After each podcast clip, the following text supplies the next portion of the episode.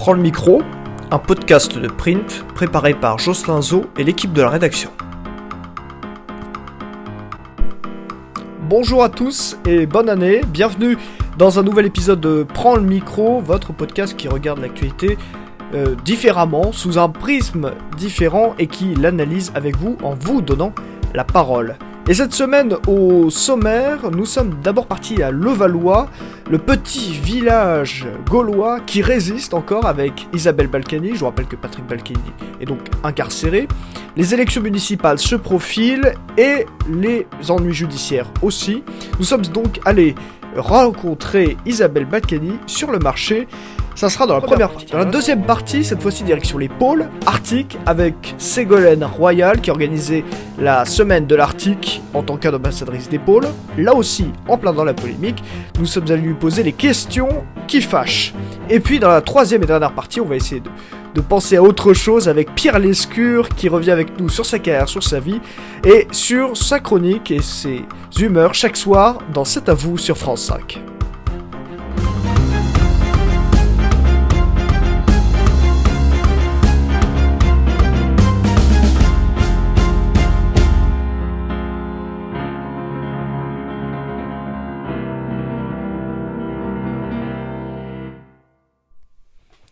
Si je vous dis Levallois-Perret, vous me répondez une ville à côté de Paris, certes, mais vous me dites aussi Isabelle et Patrick Balkany.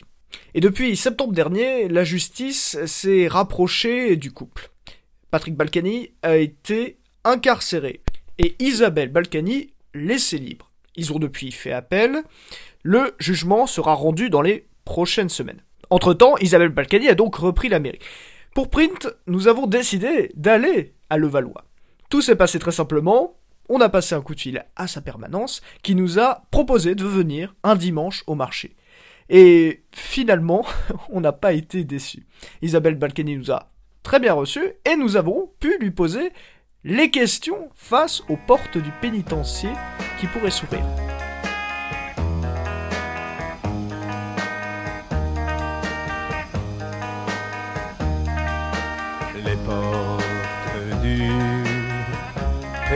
Pénitencier bientôt vont se fermer. Bonjour Isabelle Balkany. Bonjour. Euh, première question, euh, vous avez eu euh, tout à l'heure... euh, C'est toujours la plus difficile, la première. c'est toujours la première. Alors passez à la seconde tout de suite. Bah non, ça serait dommage. Quelles sont les dernières nouvelles de, de Patrick Balkany? Les mêmes, très fatigué, 20 kilos de moins. Il, a- il m'a dit tout à l'heure qu'il avait encore perdu 2 kilos. Donc on est un peu plus de 20. La conséquence de ça, c'est qu'il n'a pas faim, il mange pas, il a une espèce d'anorexie et donc euh, évidemment il est anémié et fatigué. Et puis il a toujours cette douleur au dos qui est insupportable. Il peut vous parler euh, tous les jours?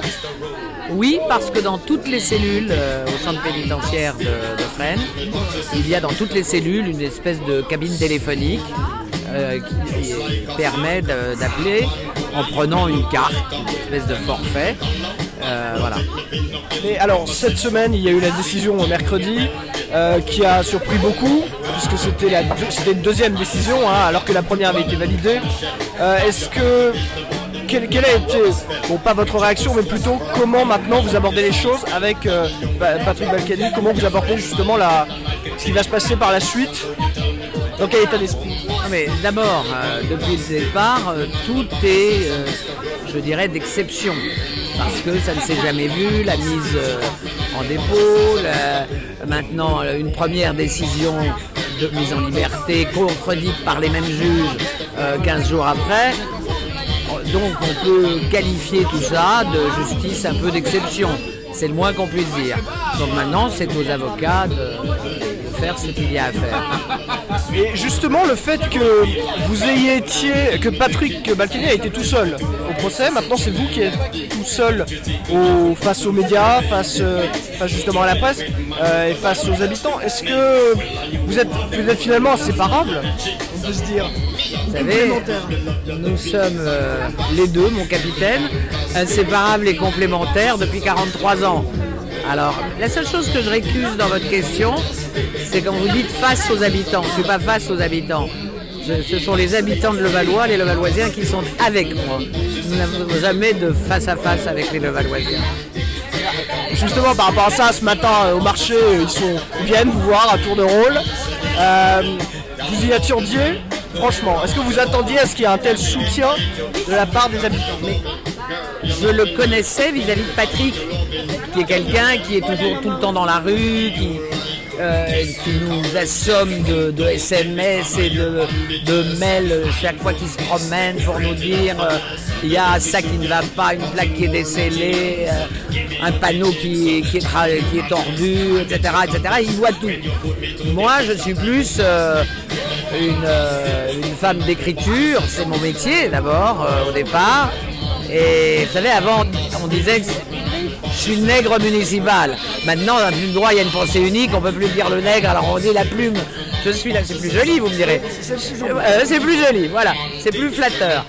Et donc moi, je suis davantage sur les dossiers. euh, euh, derrière mon ordinateur et puis je me suis occupé aussi pendant 25 ans des collèges euh, du département, ce qui a été un gros gros boulot après la décentralisation. Alors c'est vrai que les gens, les Levalloisiens me voyaient moins, ils connaissent, mais ils me voyaient moins. Là c'est vrai que je suis très très très touché euh, par leur accueil que vous avez constaté vous-même et cette espèce d'affection exprimée. Et le, retour qu'il y aura après à Levallois, ça, ça sera possible pour, Mais il y a- Marie je dirais qu'il n'y a pas de retour. Il n'y a jamais eu de départ de Levallois. Il est toujours connecté avec Levallois. Quand je vais le voir, il ne me parle que de Levallois. Euh, voilà, donc euh, il n'y a pas eu de départ. Ça fait maintenant quelques années euh, que, il y a, que vous avez eu des problèmes avec la justice. Cette procédure, enfin en tout cas, euh, elle est lancée depuis plusieurs années. Maintenant il y a un appel, donc ça va encore continuer. Euh, vous pensez que ça va s'arrêter un jour? Franchement. Je le souhaite de tout cœur parce que je peux vous dire que c'est usant. Il n'existe euh, aucune carapace euh, susceptible de vous protéger de, cette espèce d'acharnement euh, sur une si longue période où tout est à charge, où tout est di- diffusé dans les médias, les réseaux sociaux, y compris ce que l'on appelle aujourd'hui des fake news complètement débiles c'est usant, je vous le dis, et moi ça m'a ça m'a usé. Vous parliez justement d'acharnement. Il y en a parfois qui font la confusion entre la, condamna- enfin, la condamnation qu'il y a eu en première euh, instance et puis euh, la corruption. La corruption. Euh, finalement, enfin, non, mais finalement, parfois on dit euh, ils ont, euh, entre guillemets, je vais vous dire l'expression, piqué dans les caisses, alors que pourtant vous avez été relaxé dans les deux procédures sur le, la corruption et le parquet a fait appel. C'est formidable qu'un jeune journaliste comme vous remarque les carences euh, des journalistes un peu plus vieux. Parce que effectivement, euh, nous nous l'avons toujours dit, mais ça a été reconnu par la justice, il s'agit de notre patrimoine personnel qui vient de nos familles avec des histoires familiales différentes, mais qui ont pesé. Et il- n'y a pas un centime d'argent public. Alors c'est drôle d'ailleurs parce que vous parliez du jugement, mais dans les attendus, le- les juges l'ont écrit et dit deux ou trois fois. Il n'y a pas un centime d'argent public. Donc nous mettons Monsieur Balkany sous dépôt, ce qui euh, déjà intellectuellement est un peu compliqué à comprendre. Et comme vous le, disiez vous-même, il y avait un volet corruption qui avait été, subi une instruction totalement à charge, avec comme par hasard une immunité judiciaire pour les pseudo-accusateurs. Et là, il y a eu relax total, et ça c'est vrai. C'est vrai.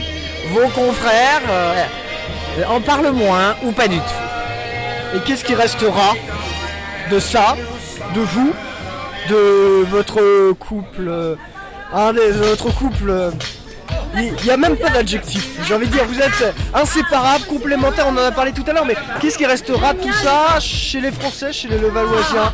Parce que finalement, votre image, elle a quand même été atteinte. Écoutez, je ne sais pas ce qui restera euh, chez les autres, chez les Levalloisiens, pas pour 100% d'entre eux. Je suis pas, je suis pas naïve. hein. On n'a d'ailleurs jamais été élu avec 100%. Euh, République euh, autonome bananière. Mais euh, ce qui restera pour nous, c'est notre amour qui dure depuis 43 ans. Euh, J'aime et j'admire mon mari. Je Je crois qu'il m'aime. J'espère qu'il m'admire aussi. Mais vous savez, les hommes sont quelquefois un peu machos. Mais voilà, c'est ça qui restera. Nos enfants, notre famille, nos enfants, nos petits-enfants. Et nos petits-enfants qui ont une, passion et une admiration pour leur papou. Et voilà, c'est ça qui restera. Et je crois que c'est le plus important dans la vie. Le reste, dans le fond. Merci Isabelle Belk.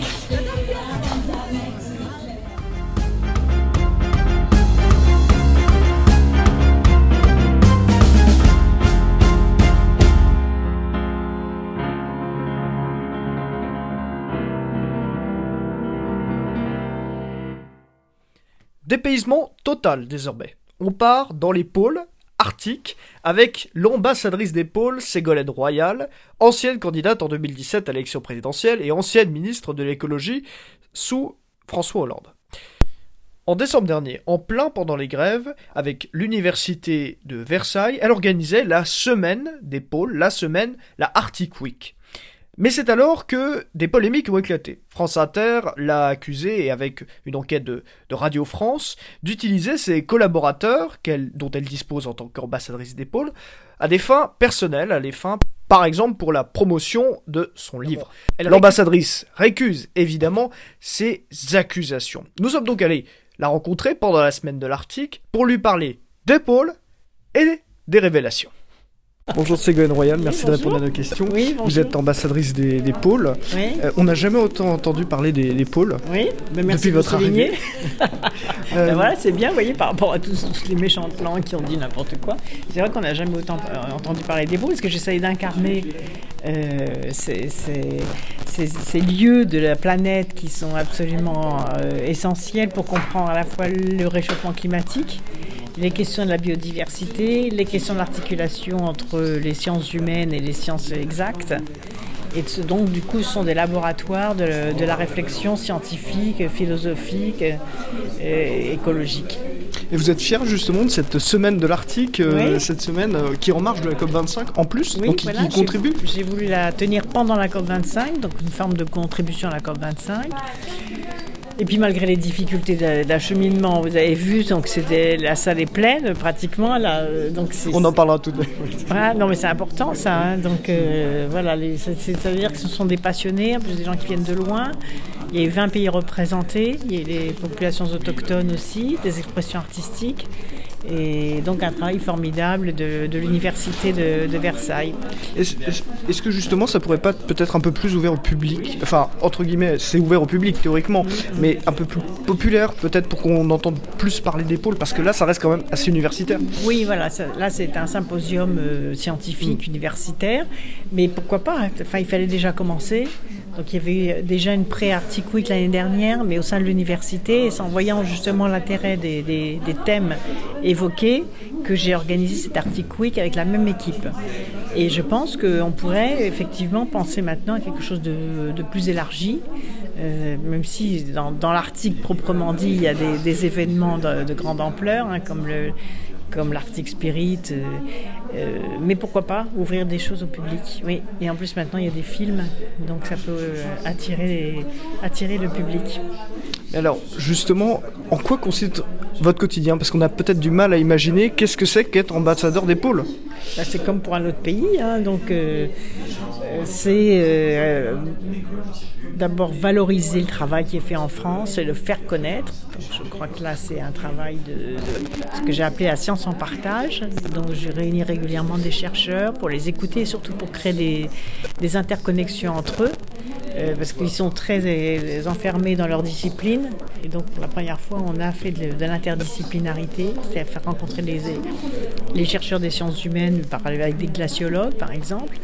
Donc ça, c'est la première chose. La seconde, c'est de représenter la France dans les instances internationales, là où il se passe des discussions, là où il y a des, euh, décisions parfois à prendre, même si on n'est pas un pays polaire. J'ai coutume de dire on n'est pas un pays polaire, mais on est un pays nordique, au sens où euh, nos, explorateurs ont été parmi les... La France a été par exemple le premier pays à ouvrir une base de recherche au Svalbard, et on est aussi beaucoup présent en Antarctique. Euh, et donc on a une, euh, on bénéficie d'un respect international par rapport à l'apport que nous avons sur la, la connaissance des pôles. Alors, sur le sujet de l'article en soi et même des pôles, vous avez été précurseur euh, sur la démocratie participative, vous avez été précurseur sur l'écologie avec en prenant le ministère alors que et la COP25 alors que tout le monde s'en fichait un peu à l'époque. Est-ce que les pôles c'est le futur sujet de l'avenir, le futur thème qui sera sur le devant de la semaine, la semaine, la Ah, ça, c'est possible, ça l'est déjà. Dernière question. Bon, je voulais te parler encore un peu d'épaule, mais bon, dernière question. Euh, ces dernières semaines, c'était un peu mouvementé, on va dire, avec ce qui s'est passé, euh, l'article de France Inter, tout cela. Euh, vous pensez pas que vous y êtes allé peut-être un peu fort contre, Non, je- euh, en contre- utilisant des mots qui étaient peut-être un peu, un peu forts quand même, je- délateur. euh. Ben non, parce que c'est la réalité.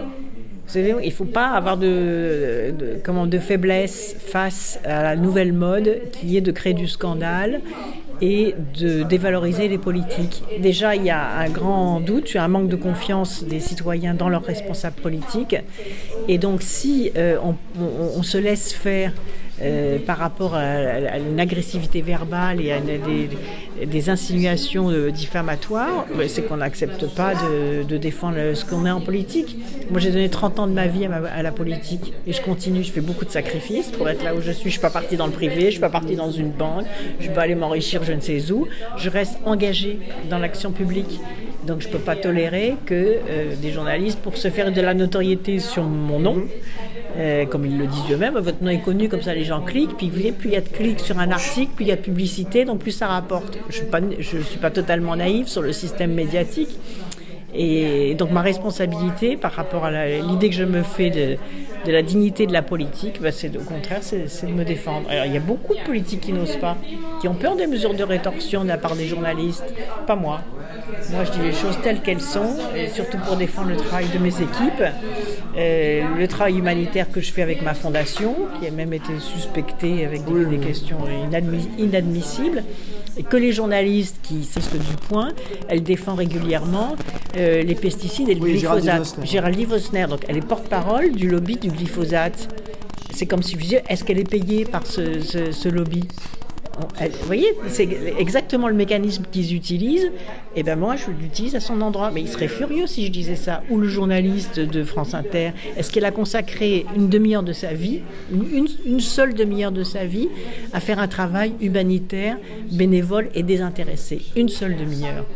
Ça m'intéresserait de le savoir parce que peut-être qu'il aurait un autre regard sur le, le- vous voyez, sur le travail humanitaire. Très peu de politiques, très peu de politiques font ce que je fais, c'est-à-dire consacrer leur énergie, leur temps, euh, leur savoir-faire, leurs compétences, etc., uniquement pour que des femmes qui accouchent dans le Loir aujourd'hui en brousse puissent avoir un panneau solaire sur le toit de leur maternité. Ça mérite d'être tourné en dérision, ça? Non, ça mérite pas d'être tourné en dérision. Donc c'est pour ça que je, le- je le défends. Et donc vous êtes heureuse. Avec votre poste, euh, ambassadrice, vous êtes heureuse bah, de ce que vous faites actuellement. Bah, je fais pas que ça justement. Non, je fais mais- ça, je fais ma fondation, j'écris des livres, je voilà, je, je oui, je dépends pas que je dépends pas de, de- de ce poste-là. J'ai rendu service, on m'a demandé si je voulais donner de la visibilité au pôle, j'ai dit oui et je le fais de façon bénévole, donc libre. Merci beaucoup. Merci.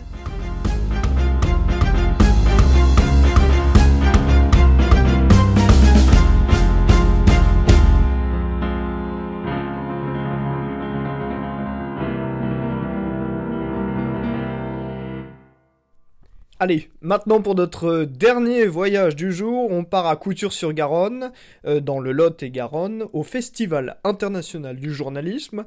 Là, on a rencontré son parrain, le parrain de l'édition 2019, c'était Pierre Lescure, le président du festival de Cannes, mais aussi dans C'est à vous chaque soir sur France 5, a été avant aussi l'un des piliers de Canal+. Plus récemment, il a aussi été l'un des piliers de Molotov, l'application qui rassemble de nombreux utilisateurs pour regarder la télé en France en direct.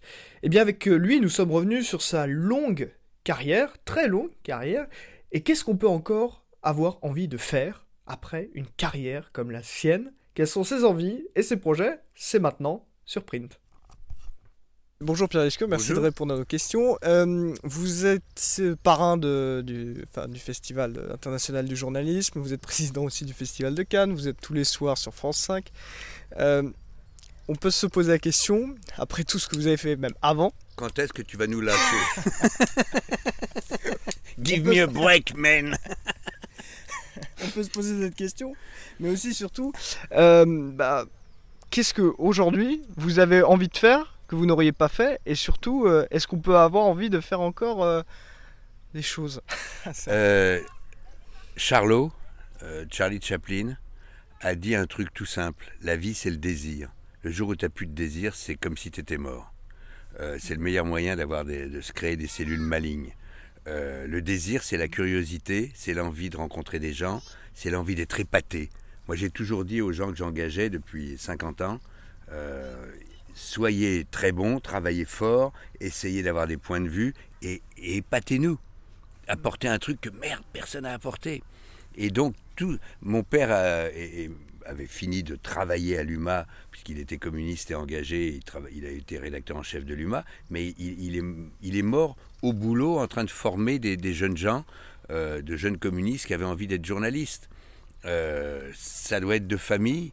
J'ai pas envie de m'arrêter. Je suis heureux. Dans... Si, j'ai l'impression d'encombrer, ou si je suis plus heureux et que je m'emmerde, euh, j'arrêterai ou je changerai de truc. Mais le jour où je serai plus curieux, où j'aurai plus envie, plus de désir, eh ben c'est que j'aurais eu mon dernier hockey. Mais alors justement, vous parlez Le de, hockey. oui, vos désirs aussi. Euh, sur, euh, sur France 5 tous les soirs, euh, beaucoup de, de festivaliers, beaucoup de personnes vous le disent, c'est la première chose même parfois qu'ils vous disent. Euh, J'ai même entendu hier euh, une personne qui vous disait vous étiez le rayon de soleil ou, euh, sur France 5 euh, tous les soirs dans... Et vous n'êtes pas d'accord? Bien sûr que si. bah peut-être pas mon rayon de soleil. mais- Non non mais euh, sur, euh, sur France 5 vous êtes donc... voilà, Ouais. ça fait maintenant euh, plus de 5 ans. hein. Ça va être ma... J'attaque ma cinquième année là. Ou la être- sixième. oui, ou la sixième. Ou la sixième. Hmm. Et justement, alors, euh, par rapport à la question d'après, vous continuez, ça vous lasse pas du tout. C'est d'avoir tous ces invités, d'avoir eu tous ces personnes en face de vous. Vous avez toujours envie de leur poser des questions. J'ai euh, j'ai trois raisons d'être bien à C'est à vous. D'abord, je pense que c'est une bonne émission, euh, qui n'a pas un format particulier, mais qui a un esprit et une approche éditoriale particulière, modérée et en même temps attentive, en même temps curieuse, et une forme d'engagement calme, où les gens qui viennent, même quand on n'est pas du tout d'accord avec eux, ils ont du temps pour exposer. On débat, mais ils ont du temps. C'est rare en télé, voire même en radio, mais surtout en télé. Un. Deux, je m'entends vachement bien avec cette équipe, on ne fait pas semblant de bien s'entendre. Et, et donc j'ai de l'estime pour les gens avec qui je bosse. C'est important tous les jours d'être avec des, des gens où je dis merde, je suis bien. content de les retrouver et j'aime bien la façon dont ils travaillent.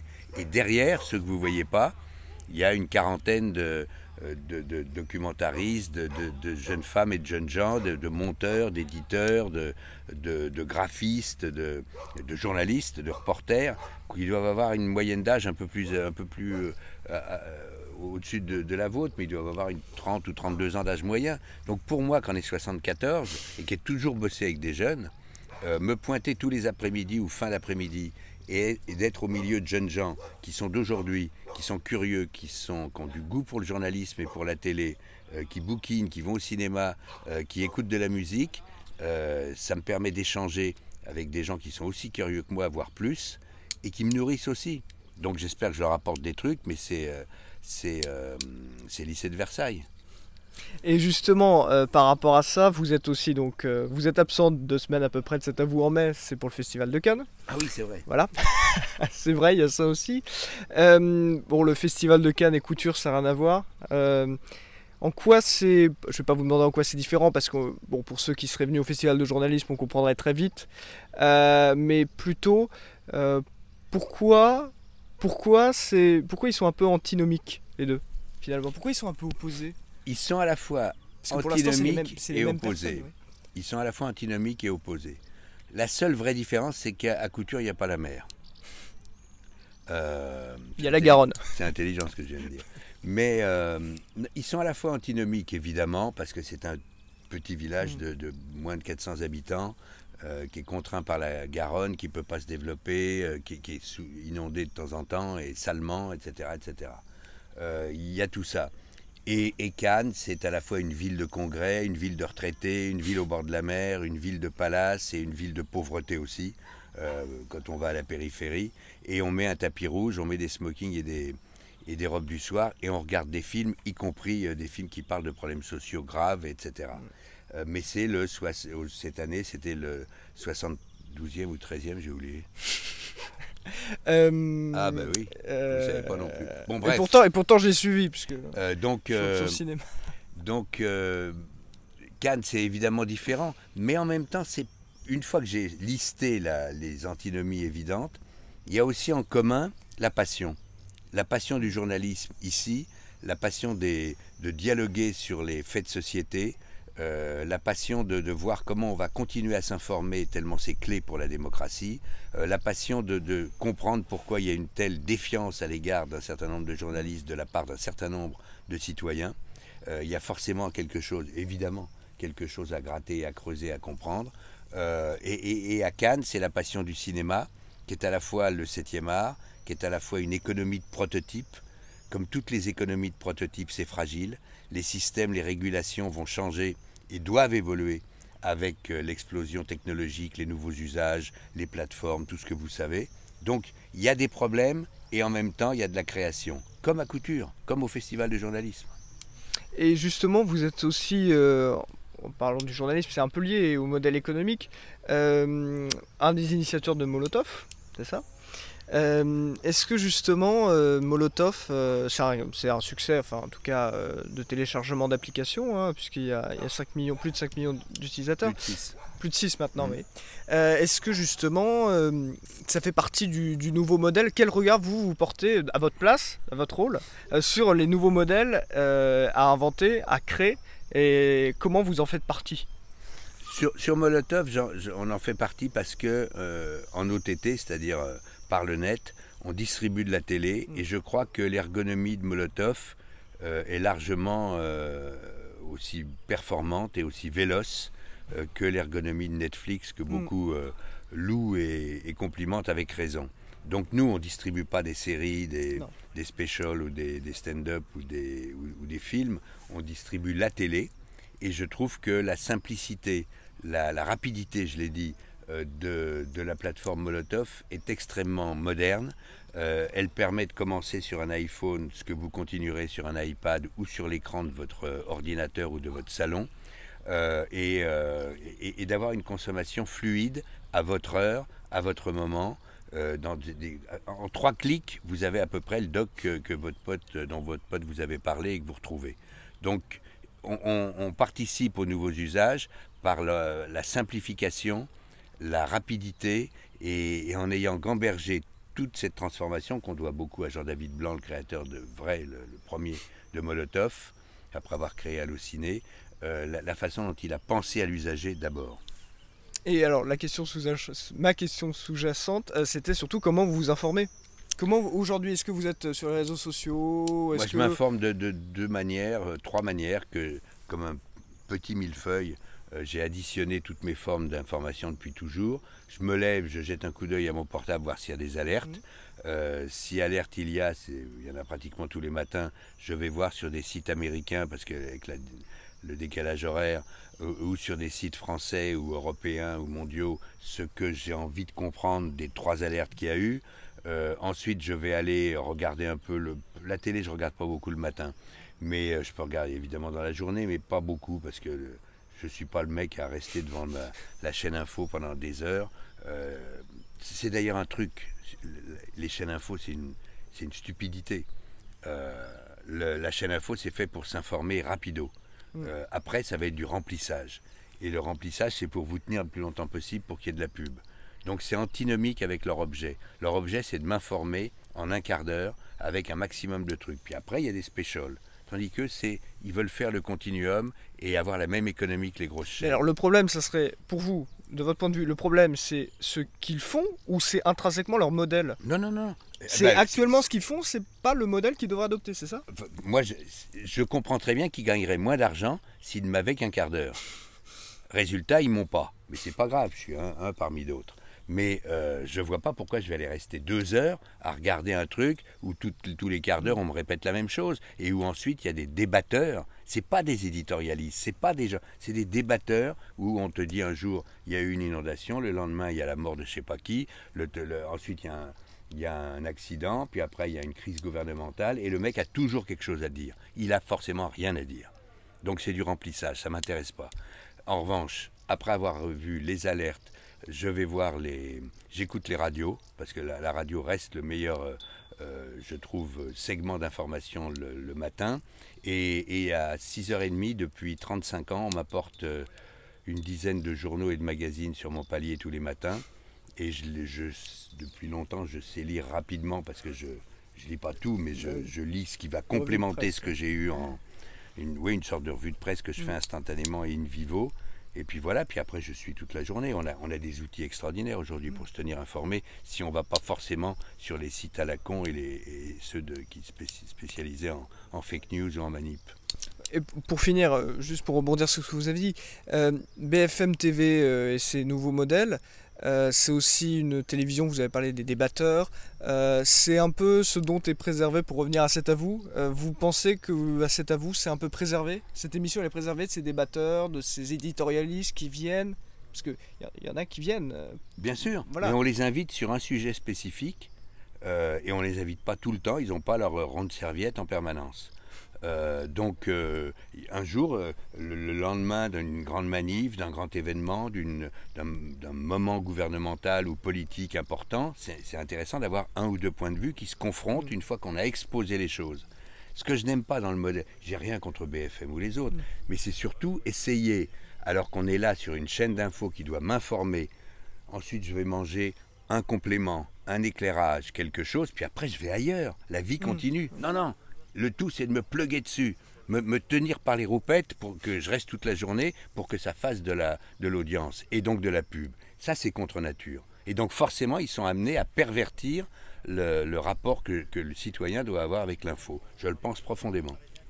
Bon, et alors, dernière question, question. dernière question. Mathieu Noël, est-ce qu'il vous manque? Eh bien, il me manque parce que d'abord c'est un homme extra, Euh, c'est un homme qui rend la vie gaie et qui vous oblige à vous moquer de vous-même. Euh, et puis il était tellement drôle, euh, mais il veut plus faire de télé. Il veut continuer à faire de la radio, écrire des pièces, et je pense qu'il va en écrire des bonnes. Bon, bah merci beaucoup. Merci beaucoup de Merci nous avoir donné cette interview. Et bien voilà, c'est la fin de ce nouvel épisode de Prends le micro. J'espère que vous avez apprécié ces, ces trois entretiens. On revient euh, très bientôt avec trois nouvelles personnes, de la parole, de l'expression, un regard différent, un regard avec un peu plus de recul, euh, et de nouvelles interviews exclusives et inédites. Alors à très bientôt et suivez printmedia.fr.